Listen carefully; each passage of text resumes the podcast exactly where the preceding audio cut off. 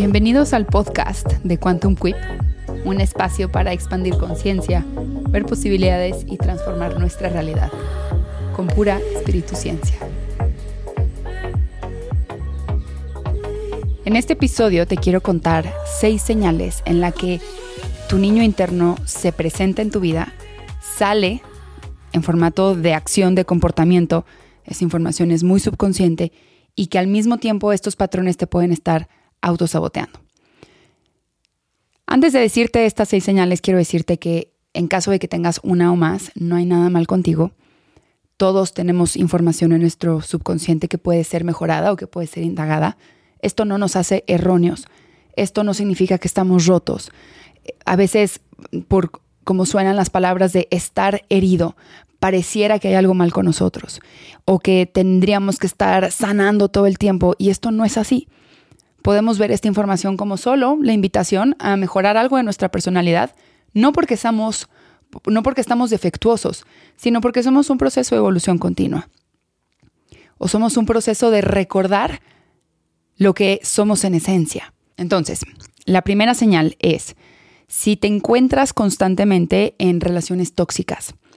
Muchas veces nos creemos la historia de que, bueno, es que solo tengo una relación tóxica con mis parejas, con mi familia no, con mis amigos no. Y esto no funciona realmente así, ¿ok?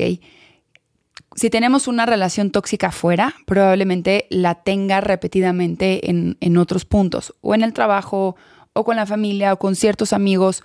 ¿Qué pasa? A esas personas como que las puedo sacar muy rápido de mi vida, las puedo desechar muy rápido digamos que como con la pareja vivimos, con la pareja tengo una interacción mucho más evidente, más funcional, es resulta más evidente cuando no está funcionando. Caer en relaciones tóxicas es una señal de que no hemos madurado cierta parte de nosotros que no puede relacionarse de una manera sana, que nos hace caer en estas interacciones disfuncionales, ¿no? Que no está funcionando, que no están aportando cierta paz. No solamente es caer en esta relación tóxica, sino lo delicado aquí es mantenerse. Cuando queremos mantener a toda costa una relación tóxica, una relación tóxica en la que existe exceso de control, manipulación, abuso de cualquier tipo, violencia de cualquier tipo. Una relación tóxica es aquella que atropella tu equilibrio y tu paz, que atropella tu propio proceso de evolución. A veces la mente por miles de excusas, alimento del ego de, no, esa persona va a cambiar, no, es que esa persona es así, las miles de justificaciones, no, es que él sufrió muchísimo en su infancia, no, es que ella es muy insegura, cualquier alimento del ego que nos impida salirnos de una relación tóxica que está estrangulando nuestro propio equilibrio, eso es también resultado de este mismo patrón mental. La segunda señal es tu diálogo interno. ¿Cómo es tu diálogo interno? Si tu diálogo interno es tu mayor crítico, es un terrorista mental, te está aventando bombas de baja frecuencia todo el día, te está diciendo que eres horrible o lo que falta o, lo que todavía no tienes o que te faltan talentos, que no te puedes animar, que te van a juzgar, que nadie te va a querer. Cuando hay puro juicio aquí arriba, realmente no puedes amarte. No puede existir un juicio y luego una actitud de amor propio. Si estamos viviendo a base de puro juicio, no puede existir amor adentro de nosotros. Entonces, muchas veces el diálogo interno es esa vocecita que constantemente se está relacionando con nosotros mismos. Si el diálogo interno es tu mayor crítico, tu peor verdugo, es una señal de que no hemos evolucionado el niño interno y ese diálogo interno al final son pensamientos que, que, que reflejan el autoconcepto que tenemos. Y este autoconcepto que tenemos, este trato que nos damos, también lo vamos a ver reflejado en el miedo al que dirán o se va a ver reflejado en la rigidez o la exigencia hacia nuestras relaciones, ser demasiado exigentes con la otra persona, con nuestra pareja, con nuestros colegas. La señal número tres es cuando te cuesta mucho trabajo o te, da, te causa mucho problema poner límites. No solamente poner los límites, pero también sostenerlos. Una cosa es que no te atreves a poner tus, los límites porque te da miedo lo que la otra persona va a sentir, le estás cuidando las emociones a otra persona, te da miedo cómo va a reaccionar, te da miedo cómo se va a sentir. O no aprender a sostenerlos. Cuando pones un límite, pero luego, luego te entra una culpa. o te sientes mal por haber puesto ese límite o te preocupa más cómo se va a sentir el otro cuando tú pones un límite. No saber poner límites y no saber cómo sostener esos límites es una forma de autosabotearnos. Los límites es una forma de cuidar nuestra integridad, nuestra dignidad, nuestro valor. Y los límites siempre se ponen primero hacia uno mismo. La señal número cuatro es que sigues condicionando tu valor o sigues pensando que tu valor está en lo externo, en el reconocimiento de los demás, en la aprobación de los demás, en el estatus que te da el dinero o cierto o el poder que te da cierto puesto, cierto trabajo, o cuando tengas cierta materia o cuando tengas ciertas cosas, entonces ya vas a valer. Seguir condicionando tu valor a lo de afuera, a lo externo, va a ser que nos sigamos relacionando desde un vacío. ¿Vacío de qué? Vacío de valor. Cuando regresamos a nosotros mismos y regresamos a nosotros mismos, nos vamos llenando de nosotros y entonces puedo presentarme completo a, un, a una relación de cualquier tipo y relacionarme desde un espacio de completa aceptación de uno mismo. No estoy tratando de manipular mi imagen para que el otro entonces me acepte. La señal número cinco es que esta es la que a mí más me ha costado. De hecho, aún me sigue costando. No lo tengo del todo todavía controlado, pero ha sido, ha sido un viaje poder em, regresar al equilibrio con, con esta señal. Este es de lo que a mí más me ha autosaboteado, que es tener el hábito de autotraicionarte.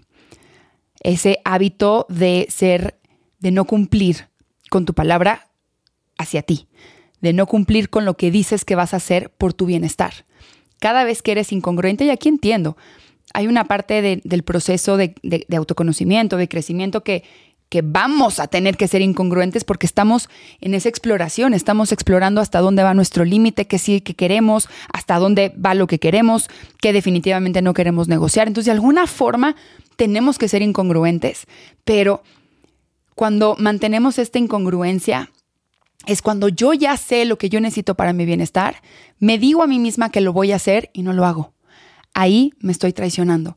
Y esa traición es una forma de seguirte desdibujando y de seguirte vaciando a ti de ti. Y la número seis, la señal número seis, que en mi punto de vista es la más sutil, la más escurridiza, la más invisible por ahí, que es caer en la ilusión de que el otro tiene la culpa de algo que está sucediendo.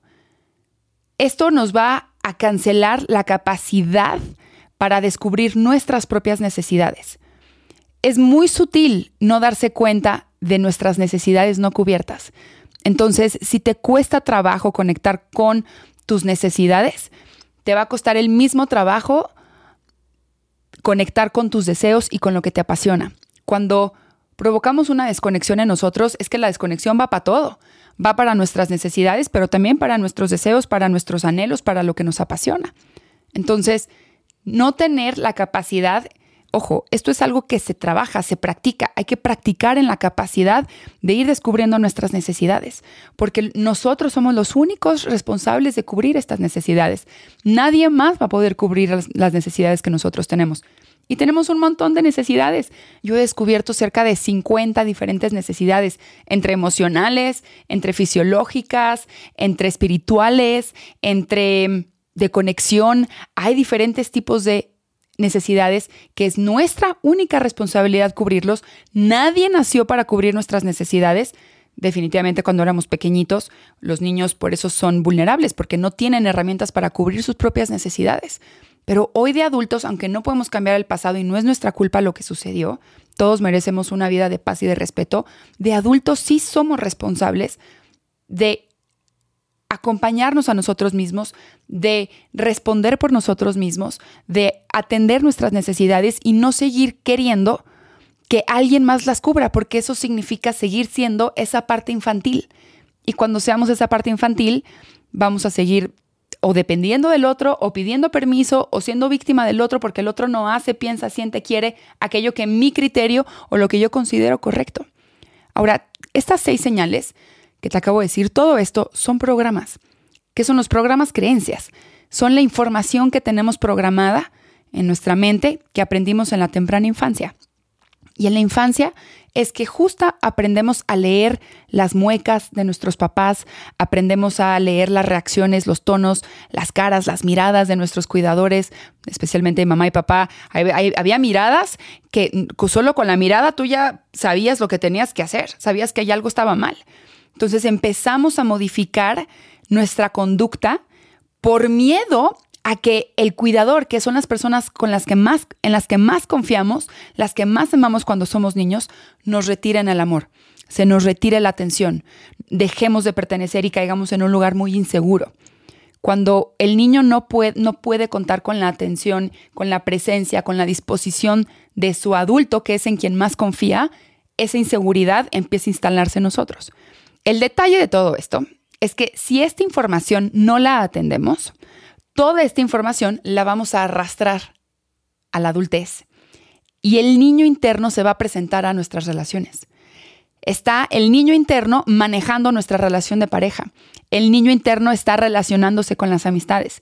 El niño interno se está presentando a trabajar. Y ese niño interno que no tiene herramientas, que se siente inseguro y vulnerable, le va por eso nos es muy difícil expresarnos. Por eso hay, momentos, hay conversaciones en las que no encontramos las palabras, nos quedamos medio paralizados o nos tragamos todo lo que queríamos decir, no encontramos las palabras para expresarnos. A veces incluso acabamos diciendo algo que ni queríamos decir, pero era lo que iba a evitar el conflicto. O otras veces acabamos diciendo que sí cuando de verdad era un no, no quiero hacer aquello, pero no tengo cómo decir que no, entonces acabo diciendo que sí. O te vas a encontrar sobrecomplaciendo a los demás, desdibujándote cada vez más, cada vez más por miedo a que te dejen, por miedo a que te abandonen, por miedo a que te rechacen, por miedo a que te critiquen. Esas heridas de infancia se siguen activando una y otra vez cada vez que yo no elijo tomar conciencia sobre estas conductas y lo llevo a la adultez. ¿Cómo sé que lo estoy llevando a la adultez? Voltemos a ver nuestras reacciones en nuestras relaciones de adulto. Otra, otro tipo de reacción durísimo. Cada vez que evitas el conflicto y lo evitas a toda costa, esta mentalidad infantil hace que evadas tener conversaciones incómodas en las que ambas personas puedan ser vulnerables. Y aquí es bien delicado porque le tenemos pánico a ser vulnerable, pero el hecho de no ser vulnerable es lo que nos va a mantener estancados en el mismo nivel de profundidad o de superficialidad en las relaciones. Todos, todos queremos una relación de pareja profunda, íntima, vulnerable, que se comparta la autenticidad, que se comparta desde el alma. Pues sí, pero para llegar ahí la única forma es la vulnerabilidad. No vamos a llegar a construir ese nivel de profundidad con una persona si no me estoy mostrando completamente vulnerable. Pero si tú evades la, vulnerabilidad, entonces no estás estando disponible primero para ti emocionalmente. Y si tú no sabes estar emocionalmente disponible para ti, no vas a poder estar emocionalmente disponible para otro. Entonces cuando el otro se te ponga vulnerable, vas a querer solucionarle, vas a querer, no vas a poder tolerar su incomodidad, no vas a, vas a quererle solucionar lo que está pasando y eso no permite una conexión profunda a un nivel alma de, de entender por qué o para qué estamos viviendo lo que estamos viviendo. No significa que no tengas que ayudar cuando te lo piden. Claro que sí, todos queremos ayudar, no estoy hablando de eso. Otra forma en la que podemos darnos cuenta cómo estamos arrastrando esta información a la adultez es, por ejemplo, cuando te molestas mucho o te tomas demasiado personal cuando alguien está en desacuerdo contigo, como si ese desacuerdo de esa persona te invalida o como si cuando una persona está de acuerdo contigo encuentras cierto valor en que, en que como que están validando lo que estás diciendo, entonces lo que estás diciendo no, es, no está tan descabellado. Ese es otro mecanismo infantil que necesitamos que el otro esté validando lo que yo estoy pensando. Y si no, una persona que yo quiero no está de acuerdo conmigo, me lo tomo demasiado personal, como empiezo a dudar de su amor por mí, cuando a lo mejor la otra persona solo tiene un punto de vista diferente. Y nos sigue amando igual, no tiene nada que ver, no nos está retirando el amor. Esa es la conducta del niño que asumió que se le retiró el amor cuando a lo mejor lo colocaron en su lugar, porque a los niños, cuando somos niños todos de repente, en parte de la educación nos tienen que enseñar y nos tienen que acomodar en nuestro lugar. Ahora, todas estas formas, y hay muchas más, es en las que el niño interno sigue estando presente en tu vida, sigues arrastrando esa información y se ve presente en tus relaciones. Y no reconocer, no estar consciente de todos estos patrones es que empezamos a pagar con nuestra paz, empezamos a pagar con nuestro equilibrio, empezamos a desdibujarnos en todas nuestras relaciones y cuando sostenemos el desequilibrio, la falta de paz, la falta de estar presente y disponible con uno mismo, sostenemos esto crónicamente, es decir, lo, sostenemos a través del tiempo. Pasan años y años y décadas así, empezamos a construir nuestras relaciones y nuestra realidad desde ese vacío. Me presento completamente vacía a mi vida. No hay nadie aquí adentro que ha recuperado el poder de, elección. No puedo elegir por mí misma, sino que la cultura o los demás están eligiendo por mí. Entonces, mayor comprensión de tu niño interno, mayor comprensión de tus relaciones y por qué sientes lo que sientes, por qué piensas lo que piensas, por qué te comportas como te comportas o por qué necesitas lo que necesitas. No ser consciente de estos patrones bloquea que puedas conectar contigo y construye esa incapacidad de reconocer e identificar tus propias necesidades. Y entonces, si no puedes reconocer e identificar tus propias necesidades, tampoco vas a ser capaz de cubrirlas.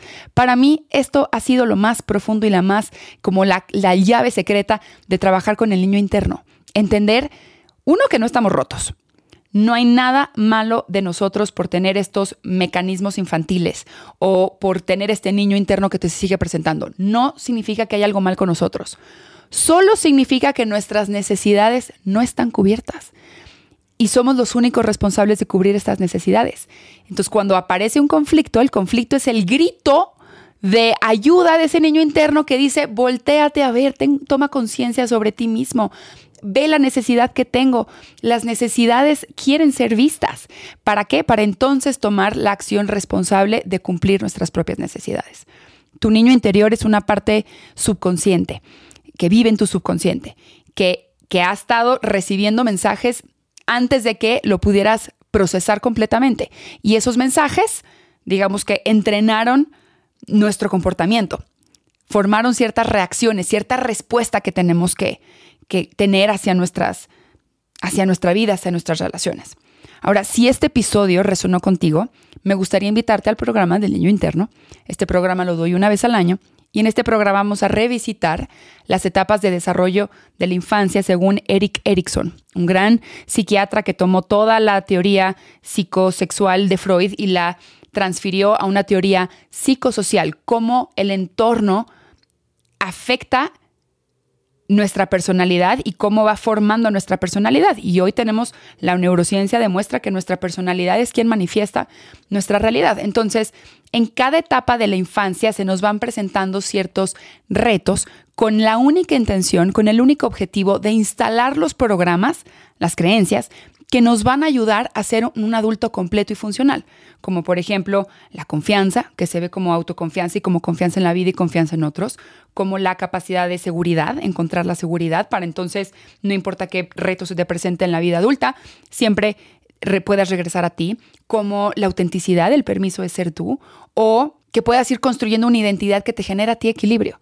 Ahora, la falta de estos mismos programas que es, son las memorias de donde también se genera el trauma, ¿no? Esa memoria de dolor, que recuerda que no estás roto, solo tus necesidades no están cubiertas y no tiene nada de malo, solo es, solo es el momento de que la vida te está diciendo es momento de hacerte responsable, es momento de cubrirlas.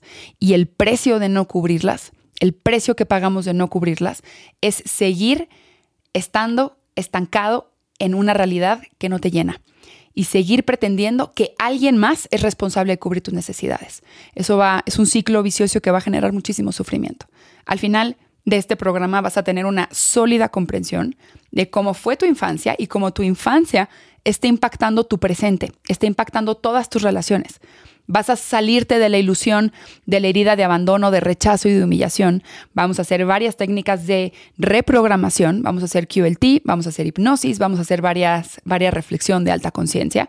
Vas a poder ser consciente y regular las emociones y las acciones de estas memorias, de estas heridas. Y lo más importante, vas a descubrir las necesidades no cubiertas que todos tenemos. Te voy a entregar una lista de las más de 50 necesidades no cubiertas, divididas con cada una de, las, de, los tipos de necesidades que hay, con acciones responsables de qué puedes hacer para tú cubrirte esa necesidad y dejar entonces de depender de otra persona. Todos los detalles de este programa te los voy a dejar en el link, te los voy a dejar aquí abajo en la descripción. Por favor, regálame cinco estrellitas en el Spotify, cinco estrellitas en, en YouTube. Si estás en YouTube, también prende la campanita para que te lleguen notificaciones de nuestros nuevos videos. Si te gustó este episodio, compárteselo a quien más crees que tú le vaya a funcionar. Si hay otro tema que te gustaría que exploráramos, por favor házmelo saber.